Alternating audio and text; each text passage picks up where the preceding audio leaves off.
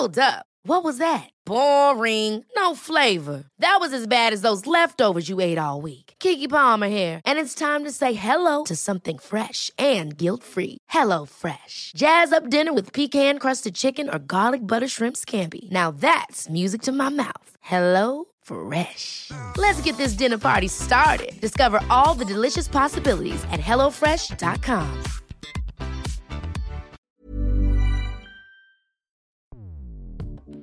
Escuchas. Escuchas. Escuchas un podcast de Dixo. Escuchas, Escuchas Bien Comer con Fernanda Alvarado.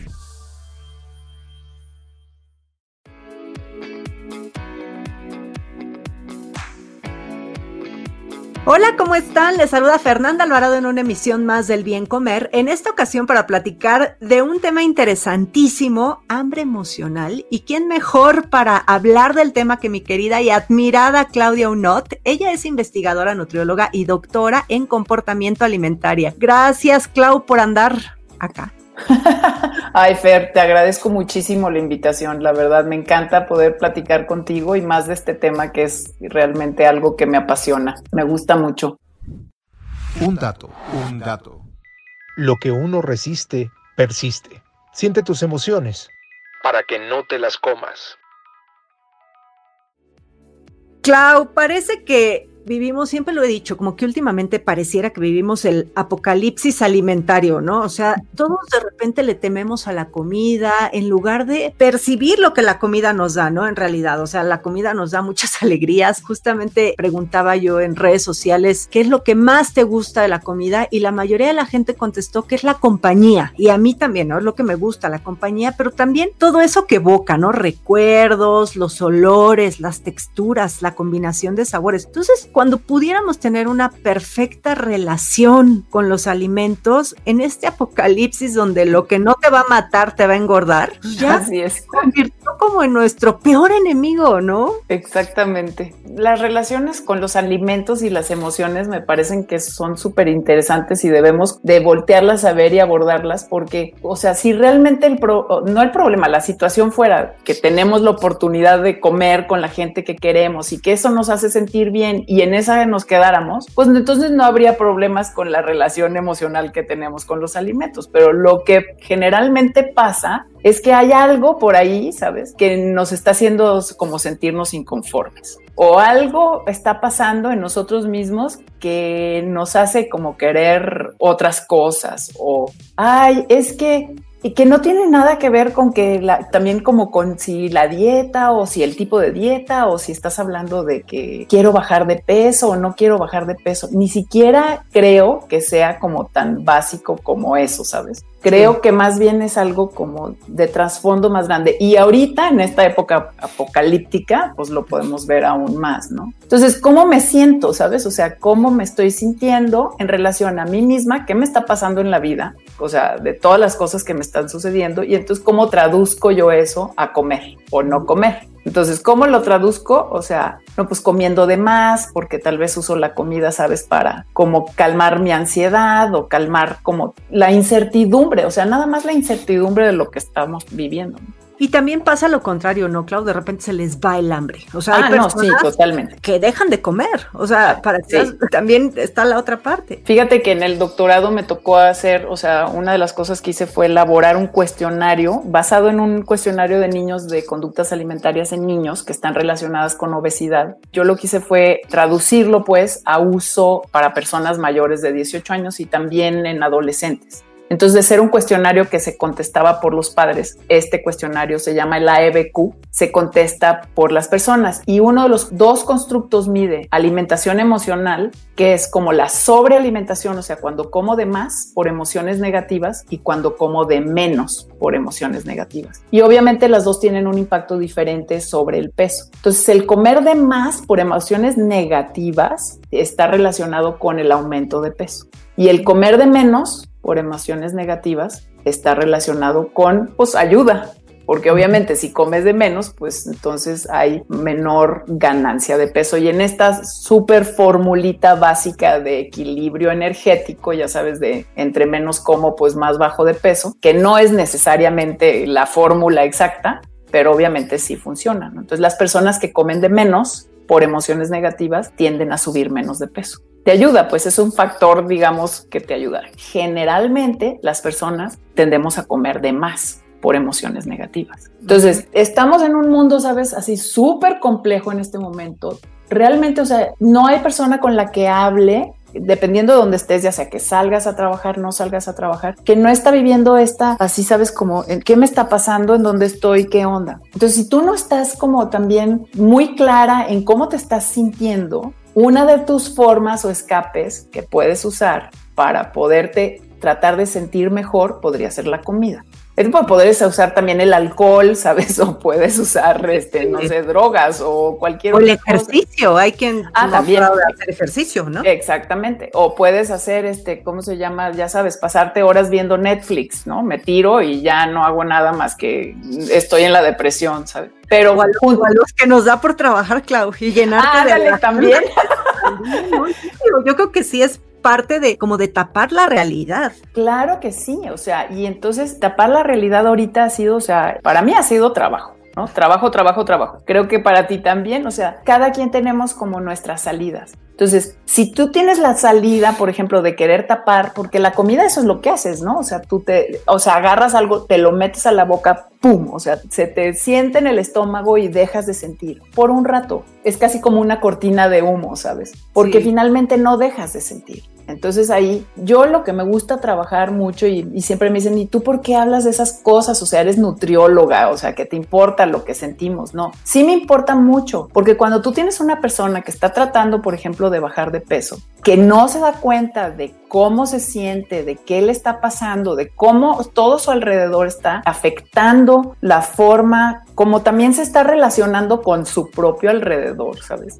O sea, con las personas, con la comida, con el ejercicio, con el alcohol, con el sueño, etcétera. Lo que hace es si tú no te estás dando cuenta de cómo te estás sintiendo, entonces tu medio ambiente externo te controla, pues, y te controla a través, en este caso, si hablamos de las del alimentos, te controla a través de que buscas la comida para no sentir, para no sentir lo que te está pasando.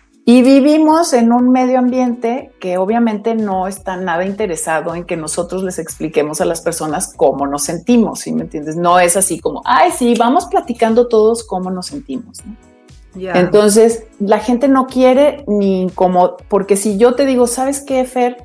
Yo ahorita estoy triste, eh, sabes, todo esto que me ha pasado en el COVID ah, me ha traído una situación personal difícil, entonces, pues me siento incómoda, entonces voy a traer aquí a la mesa en esta plática el que te voy a decir, ¿sabes qué, Fer? Pues aguántame si estoy yo un poco triste el día de hoy. Eso tal vez a ti te refleja como también una propia tristeza tuya, que tú no tengas ganas como de sentir, entonces dices, ay, no, no, ¿sabes qué, Claudia? Este, mejor tú, tú hazle como que si estuvieras contenta y todo está bien.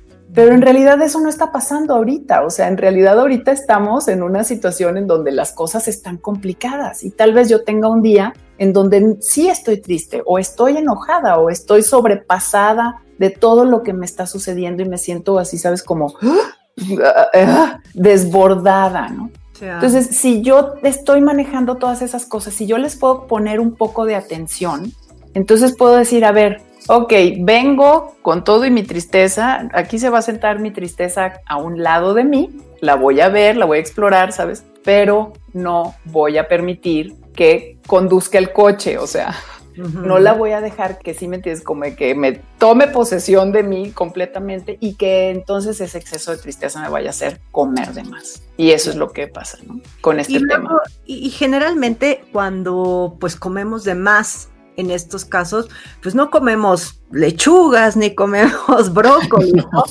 dan ganas, pero ¿hay alguna relación por la que nos den ganas de comer alimentos hipercalóricos y así súper dulces o muchos chilitos, ¿no? Muchas cosas. papitas, papitas. o sea, como que todo lo que tiene exceso de calorías, sobre todo azúcar, ¿no? O sea, está relacionada con secreción de serotonina, ¿sabes? Que nos va a hacer de dopamina y luego producción de serotonina, que nos va a hacer pues a nivel este, del sistema nervioso central. Generar como eh, sustancias relacionadas con, por ejemplo, lo mismo que te genera subirte a una bicicleta o a una, hacer ejercicio, ¿sabes? Y secretar endorfinas. Entonces son compuestos muy parecidos, que lo que es lo mismo que si fumas o también este, tomas o algo así. O sea, también tienes esta, o sea, la producción de la serotonina te da un sentido de bienestar y de placer pero es también como una adicción, pues, porque finalmente luego cada vez necesitas más para volver a sentir el mismo efecto. El problema con la comida, que finalmente no es como las otras adicciones, por ejemplo, al alcohol, ¿no? Porque el alcohol, o sea, te posee pues la adicción del alcohol, ¿no? Pero finalmente con todo un trabajo y con, o sea, ayuda profesional y etcétera, puedes dejar de tomar alcohol y puedes y te digo todo un trabajo porque creo que es más un trabajo realmente también fuerte espiritual, o sea, sabes, de me pongo en manos de un poder superior si haces ese tipo de trabajos como los 12 pasos. O sea, con el alcohol, si lo dejas, lo puedes dejar y puedes dejar de estar en contacto con eso, pero con la comida no. O sea, siempre vas a tener que comer.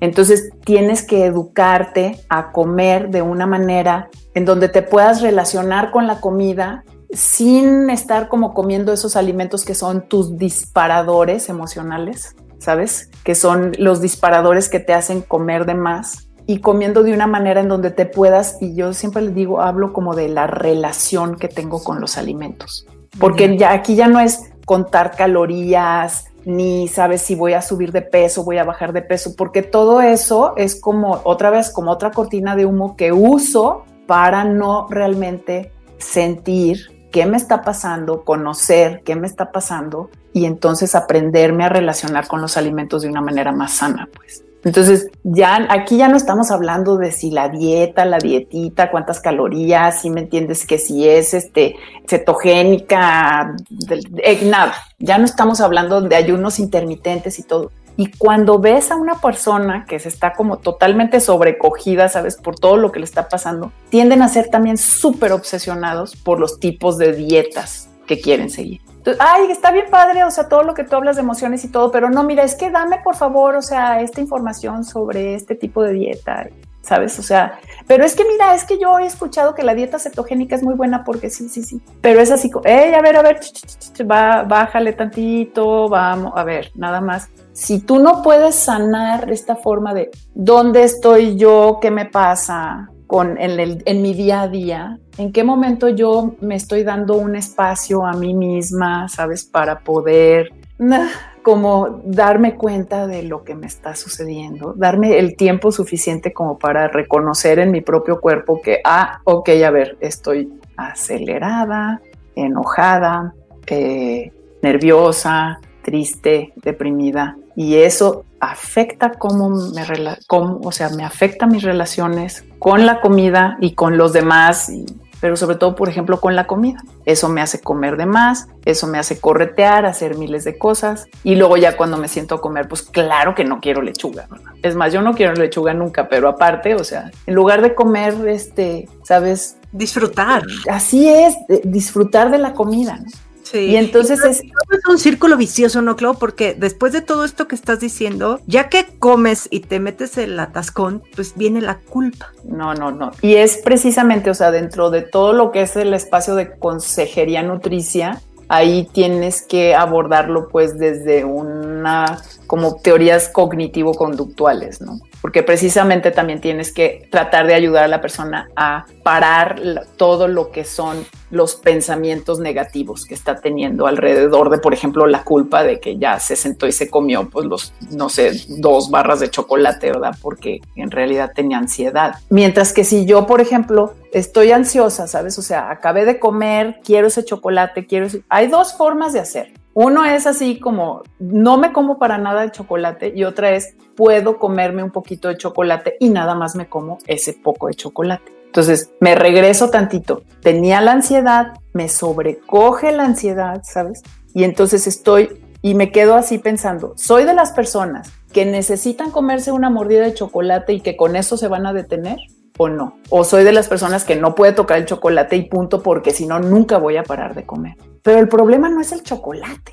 El problema es que, ¿cómo le hago? Porque lo que a mí no me gusta es sentir esa ansiedad cuando en realidad lo único que tengo que hacer es como, a ver, deja, a ver, que baje, que baje, que baje, ¿dónde están? ¿Dónde está en mi cuerpo? ¿En qué parte de mi cuerpo están? Reconozco que por ahí andan, ¿no? O sea, y me quedo con esa ansiedad. Si tengo la capacidad de aguantarme 20 minutos, pasa. Como una curva de deseo, como la curva de deseo. Es como una ola. Ah, ok. Hazte cuenta que vas surfeando. ¿sabes? Entonces estás surfeando y vas subiendo y subiendo y subiendo y subiendo, ¿sabes? Y entonces estás en la punta de la ola así, ¿sabes? Y tienes que aguantar y aguantar, pero dura como 20, 30 minutos ese espacio, ¿no? Y tienes que aguantar y quedarte. Y luego de repente ya baja la ola, ¿sabes? Y hay unas pues son más bruscas y te ponen unos revolcadones y hay otros que son pues más, más bajitas, ¿no? Más, más tranquilas. Pero el chiste es, me quedo, o sea, nunca en realidad te va a pasar nada si tú te quedas en esa ola de ansiedad durante 20 minutos. O sea, no te vas a morir, que es la sensación que te da, ¿no? O sea, ya a mí me sobrecoge la ansiedad y yo quiero un chocolate y primero voy y saco el chocolate de donde sea, ¿sabes? Voy, lo, me subo al coche, aunque esté encerrada en mi casa, me meto una tiendita, abro todos los closets de la casa a ver si no tengo alguno guardado por ahí o algún dulce o algo, pero lo único que no quiero hacer es quedarme, ¿sabes? Nada más un rato conmigo misma en un espacio incómodo y finalmente lo que acabas haciendo es que sí lo logras como transmutar casi, casi, si te quedas ahí y ya, se va, se pasa. O sea que para la gente que nos escucha y que se va a sentir muy identificados, porque ahorita que lo estás platicando, bueno, yo me acordé de muchos episodios míos, ¿no? Porque yo creo que a todos, eh, nos, ha pasado por una u otra cosa. Entonces, cuando estás en ese momento, en esas ganas, a mí, por ejemplo, en lo personal, lo que me ha funcionado es distraerme, ¿no? Entonces, tengo unas ganas tremendas por, eh, te voy a decir algo, unos cacahuates japoneses con miguelitos, ¿no? Y muero de ganas, así como dices, de cruzarme por un, por un y lo que hago es, ok, me digo yo solita, ahorita voy, nada más, a ver, contesta el correo electrónico de tal, escribe esto, revisa, entonces me distraigo y se me olvida. Pero la distracción que no haya comida que no, no, no, la distracción de pues, veo la computadora, veo mis redes sociales, o, es decir, me distraigo, pero no sé si, no sé qué otras técnicas se pudieran utilizar como para. No, la distracción es la técnica. Esa es la técnica. ¿Sale? Pero esa distracción, que es tu, la técnica, cada quien tenemos nuestra propia lista. Entonces, una cosa que yo tengo que hacer, que es como, ¿sabes? Es como, ¿cómo le hago? Es como hacer una lista antes de ir al súper, ¿sabes? Haces tu lista para que cuando vayas al súper nada más compras lo que está en la lista. Lo mismo para las distracciones. Yo voy a hacer mi lista que cuelgo en algún, en varios lados, ¿verdad? Para recordarme, porque si soy una persona que realmente le cuesta mucho trabajo, tengo que recordarme cuáles son esos distractores que yo necesito. Tú me dices, me siento a trabajar y contesto ese correo y veo mis redes sociales, sí, pero para otras personas eso no funciona. ¿Qué te funciona a ti? Leer una revista, agarrar un libro, meterte a una tina, salir a caminar, abrazar al perro, eh, sabes, subirte a una bicicleta, hacer un poco de ejercicio, platicar con una amiga, porque también puedes tener alguien que te, o sabes qué, Fer, yo cuando tenga ese tipo de ansiedades, yo te voy a hablar a ti porque pues, tú me vas a entender. Y puedes tener un body, sabes, así de un amigo, pues, que te ayude. Y eso es lo que tienes que hacer. Pero tú tienes que conocer tu propia lista, tienes que saber de qué estás, o sea, no es la lista de Fer, es la mía de Claudia, cuáles son los distractores que yo necesito para controlar mi relación con los alimentos y que no vaya yo a comer en exceso, todo porque estoy queriendo tapar una emoción que no quiero sentir. ¿Y en qué momento tú consideras que esto ya no depende de uno solito? De decir, a ver, mi lista es esta, pero pues si es recurrente y caigo y caigo y ahí están mis alimentos gatillo todo el tiempo y, y no puedo. O sea, ¿en qué momento tú crees que ya se necesita pedir ayuda y a quién se tendría que pedir ayuda? Yo creo que hay que pedir ayuda siempre y tampoco como sociedad, si me entiendes, somos así como de pedir ayuda. Entonces tienes que pedir ayuda desde, por ejemplo, sí, o sea, no hay nada de malo en que yo quiera tener una dieta sana y quiera también comer bien. Si mi esposo llega todas las noches y trae pan dulce todas las noches a la casa, si me entiendes, y es su forma de demostrar amor y cariño, ¿sabes? pues yo voy a tener que hablar con él y le voy a tener que decir, sabes qué, pues no, o sea, te voy a pedir que por favor o traes otra cosa o vamos, porque no me estás ayudando. Y no es que yo no, yo no soy ni siquiera una nutrióloga de esas que dices, nunca comas pan dulce. No, pero no diario, todas las noches voy a comer pan dulce porque a mí en este momento son mis disparadores también. Entonces tengo que hacer como mis listas, ¿no? También de cuáles son mis alimentos disparadores, ya sea para no tenerlos, si tenerlos, cuándo me doy permiso de hacer ese tipo de cosas. Pero el apoyo social, o sea, el buscar el, ayuda de gente, el decirle a mi esposo, primero internamente, ¿no? Con los que estás en tu casa, quién te ayuda, quién no te ayuda. Luego después buscar también compañeros, amigos, ¿no? Y luego, obviamente, la ayuda de un profesional, ¿no? Entonces tienes que tener también a una persona, un profesional de la salud que puede ser tanto psicólogo como nutriólogo, pero el nutriólogo ahí sí también tiene que ser como un especialista en como psicología de la alimentación, porque no nada más, o sea, Muchas veces los nutriólogos tampoco entienden esta, o, lo ves así que sabes como muy pasajeramente, ¿no? En, en la carrera. Ay, sí, este, el tema de las emociones. Este, y tampoco estamos hablando de un trastorno de la conducta alimentaria, ¿eh? que eso también me parece que es muy importante, porque yo no, yo, yo, lo que te estoy diciendo ahorita, Fer, es lo que me pasa a mí, lo que te puede pasar a ti, lo que le pasa, o sea, a muchos nos vemos con estos manejos de emociones en este momento y en todos los momentos de nuestra vida por diferentes situaciones que nos estén pasando. Sí, y además no siempre, digo, también yo creo que luego podemos aprender a diferenciar cuando es una cuestión emocional a una cuestión, por ejemplo, hormonal. A todas las mujeres, cuando estás este, en, eh, que vas el síndrome premenstrual, pues bueno, te dan muchas ganas y no entiendes los antojos hasta que dices, ah, claro, ya vi el calendario, ¿no? Entonces también como distinguir cuando sea una cuestión emocional y una cuestión física. Pero también cuando es una cuestión emocional y una cuestión física y cuando es simple y sencillamente me peleé con mi mamá o tuve una bronca con mi pareja o ah, ¿sí me entiendes? O mis hijos me están volviendo loca aquí porque están encerrados en clases, ¿sabes? ¿Y cómo le hago para retarme? Es, todo eso está relacionado, ¿sabes? Entonces no es nada más yo, este, o sea, tengo que voltear a ver toda una serie de cosas que están pasando pues a mi alrededor, en donde me tengo que dar cuenta. Es un examen de conciencia. Me tengo que detener, ¿sabes? De todas formas. Y no es, ay, todas las puras emociones. No, no, no, como tú dices. Pero, ¿qué me está pasando, no? Sí, ¿cómo respondemos a ese apetito, no? A, esas ganas de comer. O sea, ser introspectivos y, y, vernos, así salirnos tantito y como me imagino así yo a una Fernanda fuera de mí viéndome desde arriba, ¿no? Y entender qué es lo que me está pasando y pues tratar de, controlarlo, como dices. Así es. Y que no sea los alimentos. Y muchas veces el control, así como control, no, no sirve porque es como también parte del problema. Estamos queriendo control. Es, la, palabra control es una situación, es una palabra complicada porque también es.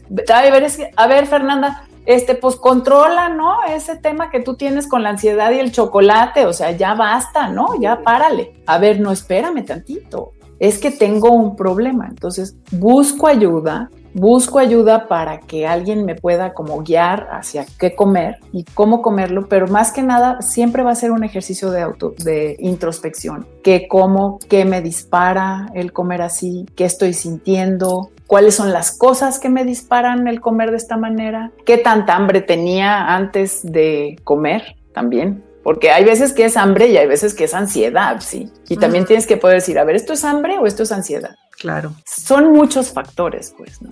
Sí, son muchos factores y también, pues yo creo que de repente se vale permitirnos, ¿no? Y abrazarnos. Y tienes razón, no es, no es una forma de cómo controlarlo, sino cómo voy a, a surfear esta ola, ¿no? Así es. Para que no me revuelque tanto. Entonces, la, y, dejarme llevar. sí, y a veces pues sí, porque pues los alimentos también hay muchos que te apapachan y de repente yo sí creo y creo que ahí coincidimos en que pues a veces hay que ser apapachados, ¿no? Y, es parte de esta, de, lo que comenzamos platicando, de, de para ti, ¿qué es lo que te gusta de la comida? Bueno, pues disfrútala. no, totalmente. Y ese apapacho también puede ser con comida. O sea, es, es parte de, ¿no? Entonces, ¿dónde también reconocer que si te revolcó la ola, bueno, pues no te sientes bien y ya, ¿sabes? Y también en este momento, pero ponle tiempo, ¿Sabes? En este momento me voy a permitir sentirme mal, triste, ansiosa, lo que sea. Si durante un rato me voy a servir un plato de papas con chile, porque eso es lo que a mí me gusta y me hace sentir bien disque, entre comillas. Y entonces me voy a sentar y voy a decir, ah, ok, pues esto me voy a dar yo ahorita, en este momento es lo que necesito. Y ya, y después de dos horas o una hora o 15 minutos, el tiempo que decidas que le vas a poner, me paro y sigo con mi vida y adelante, ¿verdad? Sí, si bien es súper importante, bueno, la alimentación y eso no la pasamos eh, recordándole a todo el mundo, yo creo que también, eh, y lo viví muy de cerca con una amiga que en el momento que le valió, que dijo, ¿sabes qué? Ya estoy harta de chutarme 38 dietas, nutriólogos y demás, no bajo ni un gramo de peso. En el momento que soltó, Clau, en ese momento le dije, oye, ¿y ahora qué estás haciendo? Porque siempre hacía algo, porque ya te veo delgada. Me dijo, nada, Dejé de preocuparme y de ver a la comida como mi enemiga. Y ya me vale y me siento sin contar calorías y como eh, sano, pero como lo que me gusta y disfruto. Y en ese momento bajo de peso. Claro, como magia. Es como las mujeres que están obsesionadas con tratarse de embarazar, ¿sale? Y tensa, tensa, tensa, tensa, haciendo miles y miles de cosas. Lo mismo pasa con la comida cuando te permites, pero para eso tienes que haber hecho mucho trabajo y muchas veces pues a cada quien le toma no su, tiempo. A tu amiga le tomó 38 mil dietas y muchos años de sufrimiento. Entonces pues vamos, vamos decidiendo cómo parar de sufrir con nuestra relación con los alimentos. vamos teniendo una relación sana y padre con nuestros alimentos y reconocer cuándo nos sentimos, cómo nos sentimos bien o mal, ¿no? Escuchas. Bien comer con Fernanda Alvarado. Clau, se nos fue y se nos fue como hilo de media, porque la verdad es que está buenísimo este tema y no había visto el tiempo y bueno, pues ya nos colgamos como siempre, pero bueno, ¿dónde te pueden encontrar, Clau? Estás haciendo, eh, tienes un canal de YouTube que acabas de, abrir y eh, está como Claudia Unot en eh, YouTube. como Claudia Unot. Cuéntanos, dónde andas. Sí, estoy en redes sociales, pues en, en, un canal de YouTube sobre alimentos y emociones, pero se llama Claudia Unot, PhD, y también me pueden encontrar en Instagram, en Facebook como Claudia Unot y como Alimentos y Emociones. Entonces, este, voy, a postear todas tus redes. Síganme por ahí, va, este, voy a estar hablando de estos temas. A quien le parezca interesante, pues acuérdense que como que invertir en nosotros mismos realmente es importante porque valemos la pena, ¿no? Sí, eso, eso siempre. Y también tienes un proyecto padre con nutriólogas que quiero muchísimo, que son las Nutrinetas. Así también ahí búsquenlo en YouTube y en todas las redes a las Nutrinetas queridas. Este, sí, ese también. un abrazote. A todas. bueno, pues muchísimas gracias por haberme acompañado en este episodio y pues vuelve porque son temas súper, súper interesantes. Muchas gracias por la invitación, Fer. Un abrazo. Ya saben que me pueden encontrar en Instagram y en YouTube como Bien Comer. Gracias. Adiós.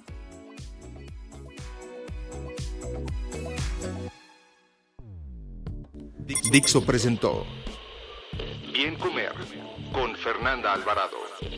La producción de este podcast corrió a cargo de Verónica Hernández. Coordinación de producción, Verónica Hernández. Dirección General, Dani Sadia. Las opiniones expresadas en este programa no pretenden sustituir en ningún caso la asesoría especializada de un profesional. Tanto las conductoras como Dixo quedan exentos de responsabilidad por la manera en que utilizan la información aquí proporcionada. Todas las opiniones son a título personal. Even when we're on a budget, we still deserve nice things. Quince is a place to scoop up stunning high-end goods for 50 to 80% less than similar brands. They have buttery soft cashmere sweaters starting at $50, luxurious Italian leather bags, and so much more. Plus, Quince only works with factories that use safe, ethical, and responsible manufacturing. Get the high-end goods you'll love without the high price tag with Quince. Go to quince.com/style for free shipping and 365-day returns.